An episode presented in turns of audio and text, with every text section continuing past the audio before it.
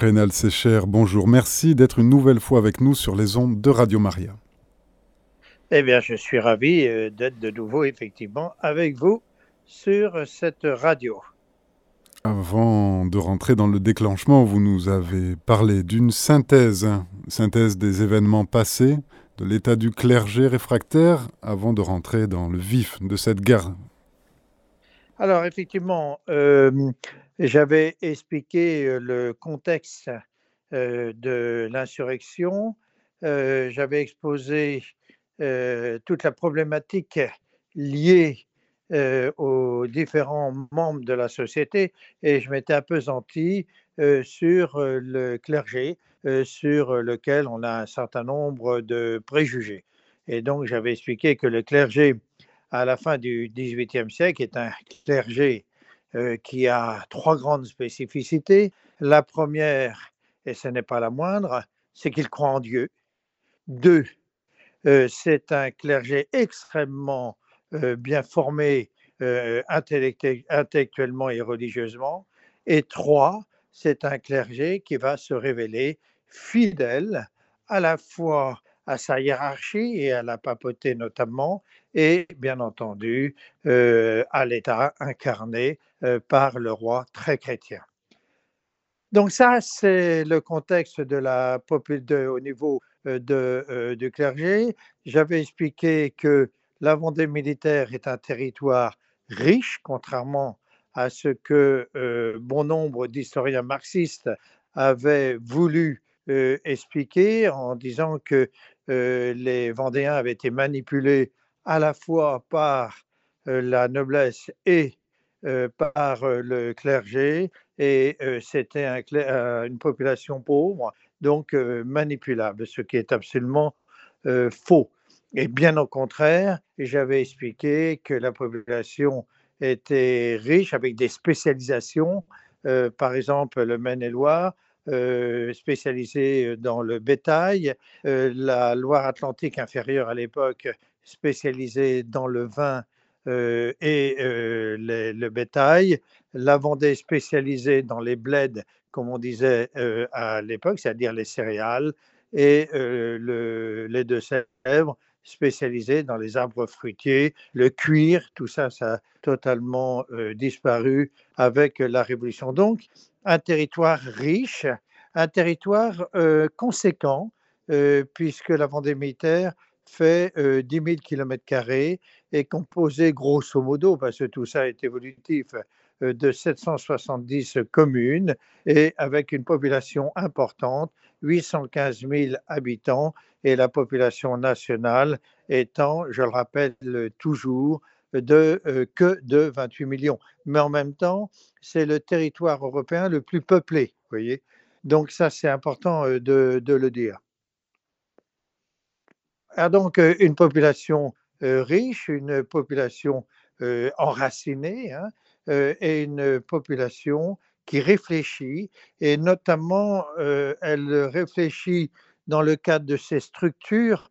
Et je rappelle que sous l'Ancien Régime, il y a une structure représentative élue qui s'appelle la fabrique, qui se décompose en deux ensembles, un pouvoir exécutif avec à, son sommet un général qui est élu mais qui est responsable sur ses biens de sa gestion. Alors ça, c'est fondamental parce que si il commet la moindre erreur ou si le, conseil de fabrique commet la moindre erreur, il est responsable sur ses biens propres de la mauvaise gestion. Et puis, une structure délibérative, élue démocratiquement, qui euh, se réunit régulièrement et euh, qui, euh, avec le général, dirige la paroisse. Alors, à quoi sert la paroisse à l'époque? Eh La paroisse, c'est quasiment la même fonction que le, la municipalité à l'heure actuelle,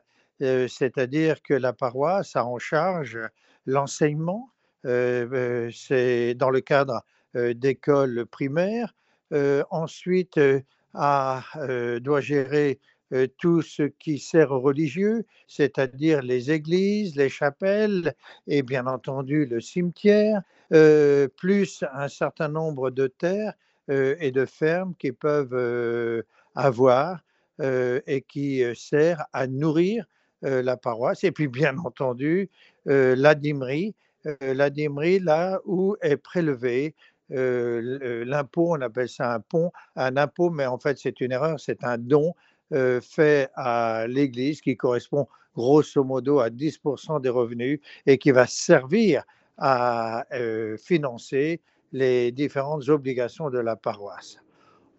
quatrième gestion, tout ce qui est lié à la, économique, hein, c'est-à-dire, bah, en fait, c'est la sécurité sociale de l'époque, et puis, bien entendu, tout ce qui est lié au sanitaire, c'est-à-dire les maladies, les, les, blessés, les, les, retraités, entre guillemets.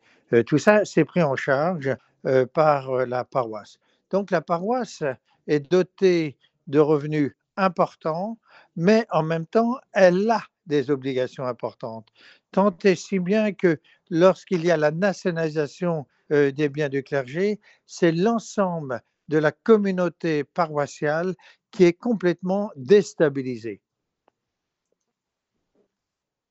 Alors ça, c'est très important à comprendre parce que on pense communément que les gens ont accepté la vente, la nationalisation des biens du clergé et la vente, ce qui est une erreur absolue. Et en même temps, deuxième erreur commise, c'est contrairement à ce que l'on affirme, la, vente des biens locaux s'est faite en faveur de la bourgeoisie mais en fait, il y a deux types de bourgeoisie. Il y a la bourgeoisie des villes qui va acheter les grands ensembles, et il y a la bourgeoisie locale qui, elle, effectivement, va bien acheter les différentes composantes de la fabrique hein, des biens de la paroisse, mais avec comme objet de les restituer. On a le cas très précis à la chapelle basse-mère où le notaire royal, avec sa famille, au sens large, des amis vont acheter systématiquement tous les biens du clergé, mais, mais avec l'idée de restituer ça à la paroisse. Alors ça posait un énorme problème parce que ça s'est fait en plusieurs temps.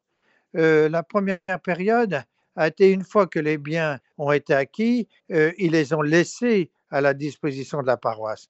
Mais avec la nationalisation euh, des biens des Vendéens, la loi du 1er août 1793, euh, ces acheteurs vont se retrouver complètement dépossédés de l'ensemble de leurs biens, y compris des biens qu'ils avaient achetés euh, dans le cadre de la nationalisation des biens du clergé. Et lorsqu'ils vont euh, obtenir de nouveau la gestion de leurs biens, on va leur restituer leurs biens à l'exclusion des biens qu'ils ont achetés dans le cadre de la nationalisation. Alors là, euh, qu'est-ce qui se passe? Eh bien, il se passe que ces bourgeois locaux vont racheter de nouveau euh, ces biens et ils vont les donner lorsque la paix va revenir à la paroisse. Et dans le cadre d'une troisième nationalisation, ces biens sont nationalisés en 1797 et ils vont racheter euh, donc une troisième fois ces biens et là ils vont les concessionner à la paroisse et je dirais heureusement parce que ces biens auraient été nationalisés une quatrième fois en 1905. Donc la situation est beaucoup plus complexe que ce que l'on pouvait imaginer et je répète contrairement à ce qu'ont affirmé les marxistes, euh, les biens du clergé euh, n'ont pas du tout servi à enrichir les, les, les, bourgeois, mais dans l'ensemble, eh bien, ils ont coûté très cher à ces bourgeois qui avaient l'intention de restituer ces biens à la paroisse. Alors maintenant, une fois qu'on a vu le contexte, qu'on a compris que les prêtres réfractaires euh, avaient été obligés euh, de euh, se cacher pour ceux qui avaient survécu, eh bien, qu'est-ce qui amène à l'insurrection? L'insurrection va avoir lieu au mois de mars 1793. Contrairement à ce que l'on peut imaginer, cette insurrection n'est pas localisée, elle est globale et elle n'est pas propre non plus à la Vendée militaire. On la retrouve à travers tout le territoire national. Alors, qu'est-ce que ça veut dire tout ça? Ça veut dire que chaque village en Vendée, traditionnellement, dit que l'insurrection est partie de chez lui. en fait, ça a été une insurrection spontanée et populaire. C'est-à-dire que quasiment en même temps, un peu partout en Vendée militaire, les gens vont prendre les armes, vont s'insurger. Ce qui est vrai pour la Vendée est vrai, je le disais, euh, pour le reste du territoire. On considère que 60 à 70% du territoire national euh, s'est insurgé en mars 1793. Alors, quelle est la cause? La cause, elle est très simple. C'est-à-dire que la Révolution française se veut une, indivisible et universelle. Alors, qu'est-ce que ça veut dire universel Ça veut dire que on considère que la révolution qui se passe en France doit toucher le monde entier, et le monde à l'époque, c'était l'Europe. Et pour ce faire, il y a deux stratégies. Soit on oblige ces peuples à se déclarer révolutionnaires, soit ces peuples spontanément vont imiter le peuple français. Or, on imagine aisément que les monarchies ont tout fait pour empêcher une insurrection générale de l'Europe. Et en plus, que bon nombre de populations n'avaient pas du tout envie de devenir révolutionnaires. Alors en France, suite à ce constat de l'échec d'une insurrection spontanée à l'Europe, on décide de la stimuler. Et on veut en profiter pour stimuler l'implantation de l'insurrection à l'intérieur de la nation. En fait, c'est tout le débat qu'il y a eu en 1917 en Russie, c'est le débat entre Rosa Luxembourg et Lénine. Quelle est la meilleure stratégie pour imposer la révolution à l'intérieur des frontières Et bien entendu, à l'extérieur. Soit on l'impose d'abord à l'intérieur et on l'exporte, soit on va susciter un sentiment national en agressant les pays circonvoisins. Et en France, c'est la deuxième solution euh, qui euh, a été retenue. Et donc, on a cru, les révolutionnaires ont cru, que spontanément, les populations agressées, circonvoisines euh, de la France, allaient dans le sens de la Révolution française. C'est vrai dans un premier temps, c'est-à-dire que bon nombre de ces populations ont accueilli avec, bien, ont accueilli avec bien, bienveillance les révolutionnaires français. Ceux-là se sont tellement mal comportés en volant, en pillant, en maltraitant la population, en violant, etc., qu'au bout d'un certain nombre de semaines, ils se sont dit que si c'était ça la Révolution française, eh bien, ils n'en voulaient pas et ils ont fait appel à leurs princes pour les défendre. Et les princes les ont effectivement défendus et ils ont combattu les armées françaises et non seulement ils les ont repoussés à l'extérieur de leur territoire, mais en même temps ils ont attaqué la France à l'intérieur de ses frontières.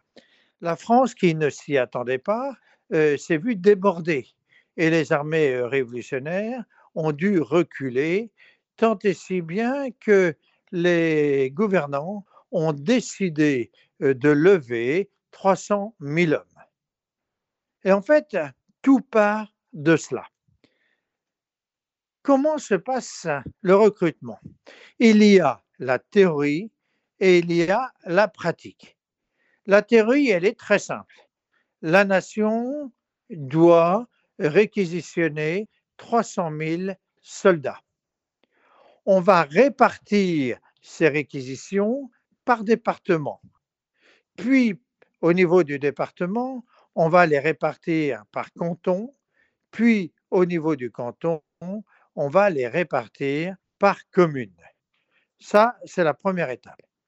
La deuxième étape, il y a la sélection du soldat.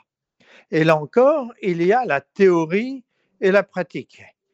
Théoriquement, il devrait y avoir des tirages au sort.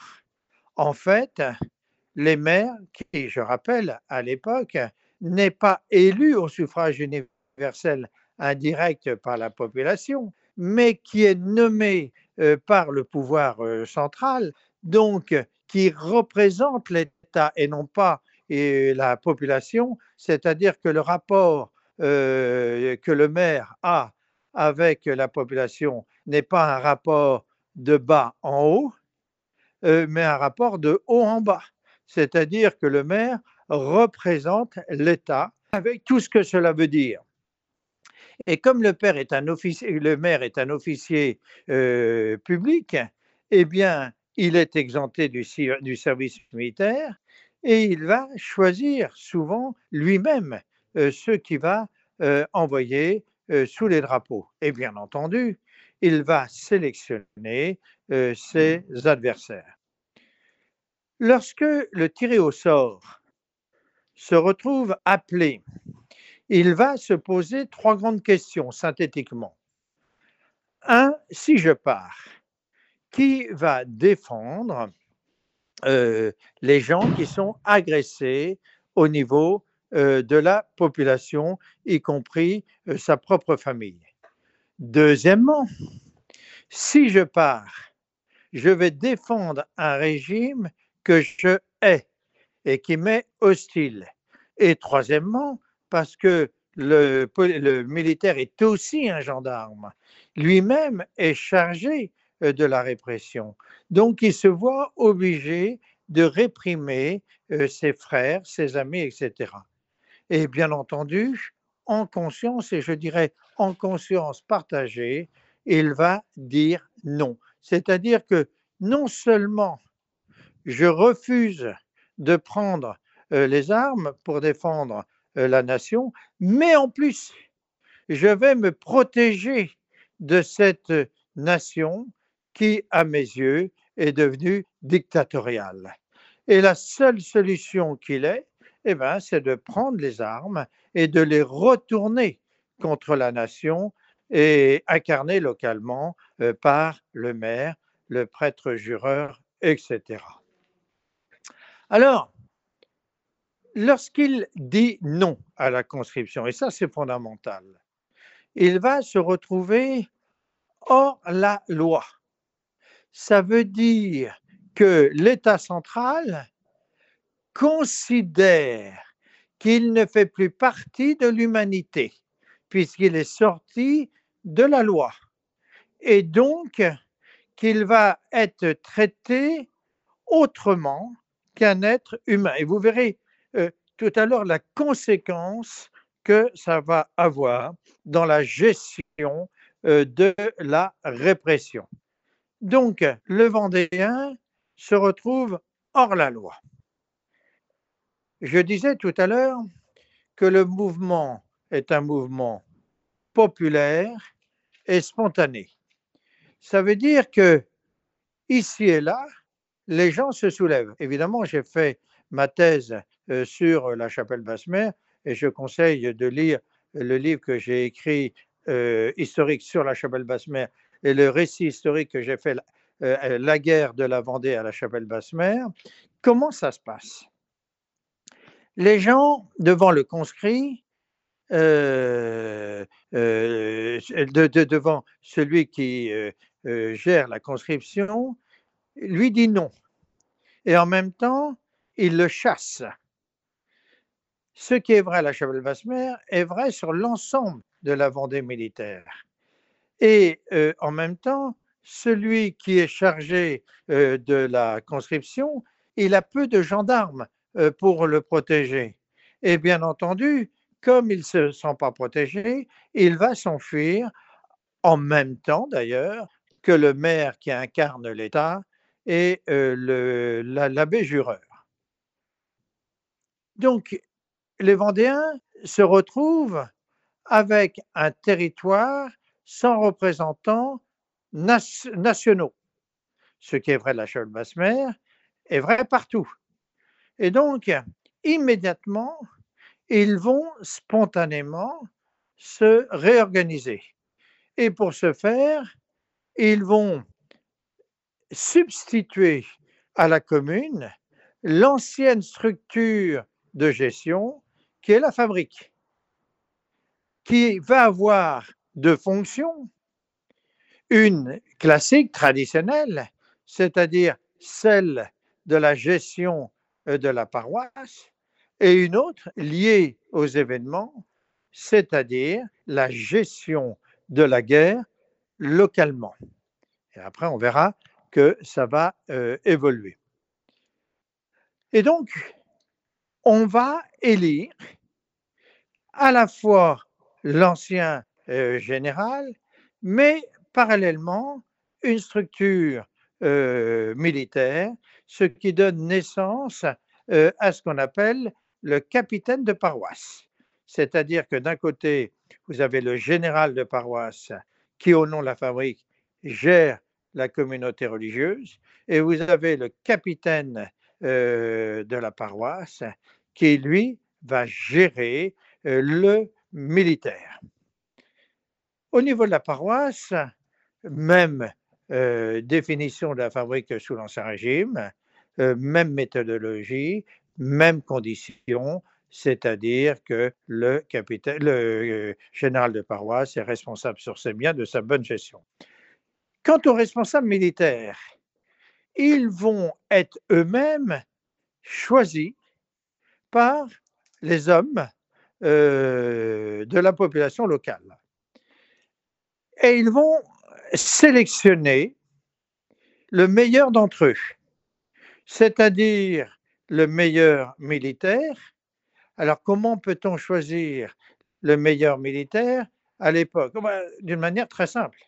C'est-à-dire que sous l'Ancien Régime, il y avait ce qu'on appelle la milice de terre et de mer, c'est-à-dire que chaque jeune homme devait à la couronne sept ans de sa vie pour défendre euh, la terre, c'est donc la milice de, terre, ou pour défendre les côtes, c'est la milice de mer.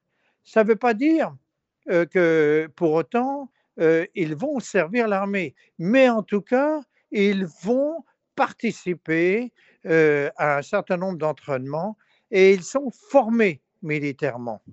Et bien entendu, comme ils sont formés militairement, ils savent gérer les troupes et bien entendu gérer les armes. Et puis bien entendu, comme ils ont l'habitude de l'armée, eh bien ils vont monter localement une structure euh, pour euh, accompagner euh, militairement la paroisse avec toute une hiérarchie, etc. Et deuxième condition, c'est leur connaissance du territoire et des hommes. Et c'est pour ça que, en règle générale, on choisit des gens qui ont roulé leur bosse, comme on dit, c'est-à-dire qu'ils connaissent les locaux, et ils connaissent aussi le pays et notamment le pays insurgé. Le choix d'un homme comme Catolino, par exemple, est intéressant à analyser. Pourquoi? Parce que Catolino, c'est un petit bonhomme d'un petit village qui s'appelle les les le pain en mauge. Il n'a absolument aucune raison d'être sélectionné, sauf que c'est un lettré, il parle trois langues, mais en même temps, il connaît bien le pays parce que c'est un roulier. Alors un roulier, qu'est-ce? Un roulier, c'est en fait un, négociant, un représentant de commerce. Et ça veut dire qu'il circule à travers le pays et il connaît bien le pays au sens large du terme. Et d'ailleurs, ce qui est très intéressant à noter, c'est que ces hommes choisis se sont révélés être des soldats d'exception, de grands stratèges à la fois locaux et au niveau de la Vendée militaire. Et un homme comme Catulino, par exemple, a été un homme exceptionnel à tous les niveaux, au niveau humain, au niveau militaire, etc. Bien. Alors, une fois qu'on a fait ça, on va mettre en œuvre une société de guerre. C'est-à-dire que très rapidement, on va se dire qu'il y a deux niveaux au niveau militaire. Le premier niveau, c'est le niveau local, c'est-à-dire la défense du territoire. Et puis, la deuxième chose, le niveau régional, au niveau de la Vendée militaire. Et là, on se dit, il faut constituer une grande armée qui va prendre le nom d'armée catholique et royale. En fait, il va y en avoir euh, plusieurs avec des chefs différents, avec un commandement unique à partir de l'attaque euh, de, euh, de Saumur au mois de, comment dire, quelques semaines après l'insurrection. Alors, ça, c'est la description, grosso modo, de ces deux branches militaires. Alors, on va prendre chaque branche individuellement et on va les étudier. Au niveau local, on se dit qu'il y a un double problème. Un, le premier problème, c'est qu'il faut continuer de vivre, c'est-à-dire qu'il faut entretenir le sol, il faut gérer le commerce, etc. Deuxièmement, il faut défendre le territoire euh, local. Alors, on va spécialiser la population selon les tâches. Et en fait, ce qui s'est passé en 14-18 en France se passe pareillement en Vendée à partir de mars 93. C'est-à-dire qu'on va décomposer euh, la population locale en deux grands ensembles. Les femmes, les enfants et les vieillards vont servir à l'entretien du sol, c'est-à-dire ben, vont euh, continuer euh, à entretenir la campagne, à nourrir les animaux, etc., etc. Et un deuxième élément, une deuxième composante de son groupe, c'est ceux qui vont être chargés de la garde militaire du pays. C'est-à-dire que, en règle générale, ce sont les adolescents euh, et euh, les hommes mûrs euh, qui vont être chargés de la garde du territoire. Alors, il reste un grand problème, c'est-à-dire le problème de la communication locale. Et très vite, on va se dire, eh bien, qu'on a un outil extraordinaire de communication qui sont les moulins. Alors, on va se servir des ailes des moulins pour communiquer d'un lieu à un autre. Et en fait, ça va aller très très vite en termes de communication. Et les renseignements circulent de moulin à moulin incroyablement rapidement. Et on va imposer un code général pour cela. Et lorsque les nouvelles arrivent localement, on va se servir d'un deuxième élément de communication, les cloches des églises. Les Bleus, très vite, vont se rendre compte euh, de ces deux utilisations et c'est pour ça que systématiquement, ils vont euh, détruire euh, les moulins, ils vont les brûler tout simplement. Et deuxièmement, ils vont s'emparer des cloches, d'autant plus qu'ils ont besoin de la matière première pour fondre les canons. Et puis, troisième élément de communication, c'est l'enfant.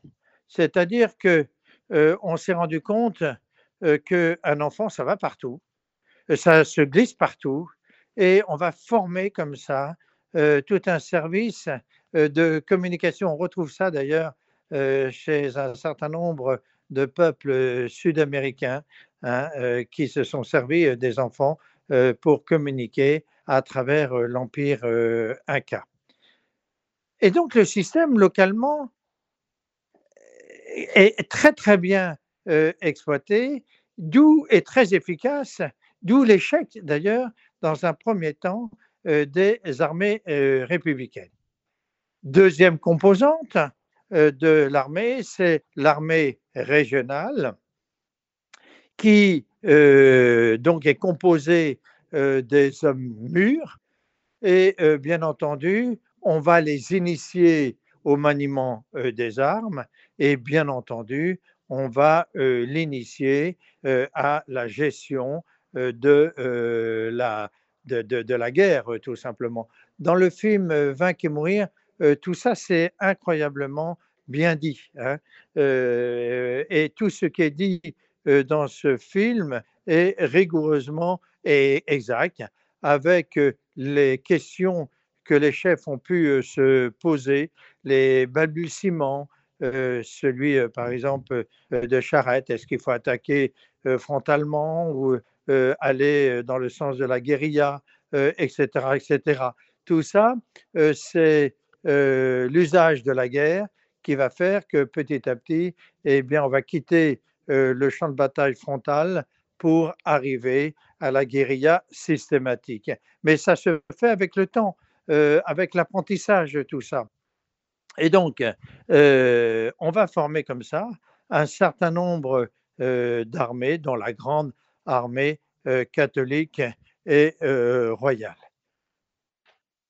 Soulèvement spontané, soulèvement populaire, avec comme expression la sélection des chefs et de la hiérarchie par le peuple.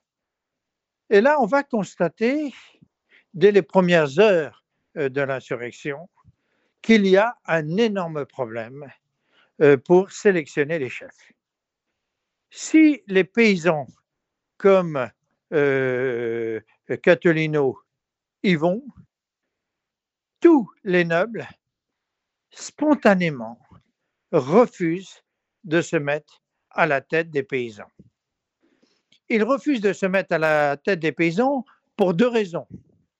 La première, c'est que comme ce sont des anciens euh, militaires, ils savent, eux, et on l'a vu, que l'armée française est la première armée au monde.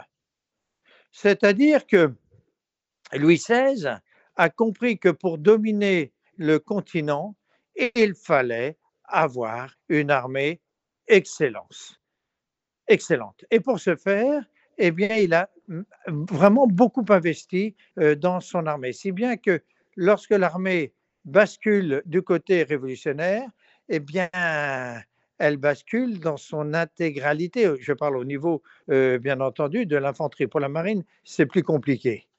Et donc, ces quelques officiers vendéens euh, qui se retrouvent sur place, ils sont issus de cette armée et ils connaissent bien cette armée. Et ils se disent que c'est impossible euh, de la euh, combattre et surtout euh, de la vaincre. Et pour cette raison, ils refusent. Et la deuxième raison pour laquelle ils refusent, comment dire, de se mettre à la, à la tête des paysans, c'est qu'ils ne croient pas en ces paysans. C'est-à-dire qu'ils ne voient pas comment on peut faire de ces paysans des militaires. D'autant plus que souvent, euh, ces hommes sont des hommes de campagne habitués à la liberté euh, et qui, euh, comment dire, ne sont pas habitués à obéir. Et donc, ils disent non. Nous n'avons pas un seul exemple d'un noble qui est accepté spontanément de se mettre à la tête de ces paysans. Tous les nobles, sans exception, ont été obligés de le faire. L'histoire la plus connue, euh, bien entendu, c'est celle de Charette. Alors, Charette est à fond de close, et le film raconte très très bien ça, Vaincre ou mourir. Et puis, euh, les paysans, euh, comment dire, s'insurgent, et puis vont à la porte du manoir de Fontclose. Et puis là, il voit le valet en disant ben, On aimerait bien voir Charrette. Et le valet répond que Charrette n'est pas là. Et bien entendu, les paysans ne le croient pas. Ils rentrent dans la maison et ils vont faire le tour de la maison et ils vont arriver dans sa chambre. Et effectivement, il n'est pas là et le lit est fait. Alors un des paysans va glisser sa main dans le lit et va se rendre compte que les draps sont chauds. Donc il est un peu surpris, il interpelle le valet qui est déconcerté et en même temps, ils entendent un bruit et ils vont tirer le lit et ils vont voir Charrette se relever, il est en chemise de nuit et qui est pas du tout content. Et donc il négocie et au bout d'un moment, il leur dit bon, écoutez, si vous voulez y aller, on y va. La seule chose que je vous demande, c'est de m'obéir. Et en fait, euh, ce qui s'est passé au niveau de Charette s'est passé pareillement euh, euh, au niveau des autres chefs. Même chose pour le clergé. On n'a aucun exemple d'un prêtre va en guerre. Ça n'existe pas. Contrairement à ce qu'on a pu écrire, je n'ai jamais trouvé l'exemple d'un prêtre qui ait demandé à la population de se soulever. au contraire, euh, tous les prêtres disent que euh, c'est une erreur euh, stratégique, cette insurrection, et cela ne peut que se traduire par une défaite générale. Et donc, en fait, c'est vraiment les paysans qui ont forcé le hiérarchie à prendre les armes. Nous avons exactement la même chose en 1984 pour la défense de l'enseignement privé toute la hiérarchie était hostile à, ces manifestations populaires. Euh, je pense notamment aux évêques. Et il a fallu toute la volonté euh, des, populations locales pour imposer à François Mitterrand le respect de, contrat de 1958. On est exactement euh, dans cette même euh, situation. Alors une fois que les gens se sont soulevés, une fois que on a organisé le territoire local et régional, une fois euh, que on a sélectionné les chefs locaux et les chefs de plus grande envergure, la question est de savoir qu'est-ce qu'on fait? Et en fait, là encore, deux stratégies vont se dessiner. La première euh, stratégie, c'est on défend le territoire, rien que le territoire. Et puis, si il y a des armées qui arrivent, eh bien, on la repousse au-delà des frontières de la Vendée militaire. Deuxième stratégie, c'est l'ennemi est à Paris, donc, pour établir la paix et la liberté, il faut faire tomber cet ennemi.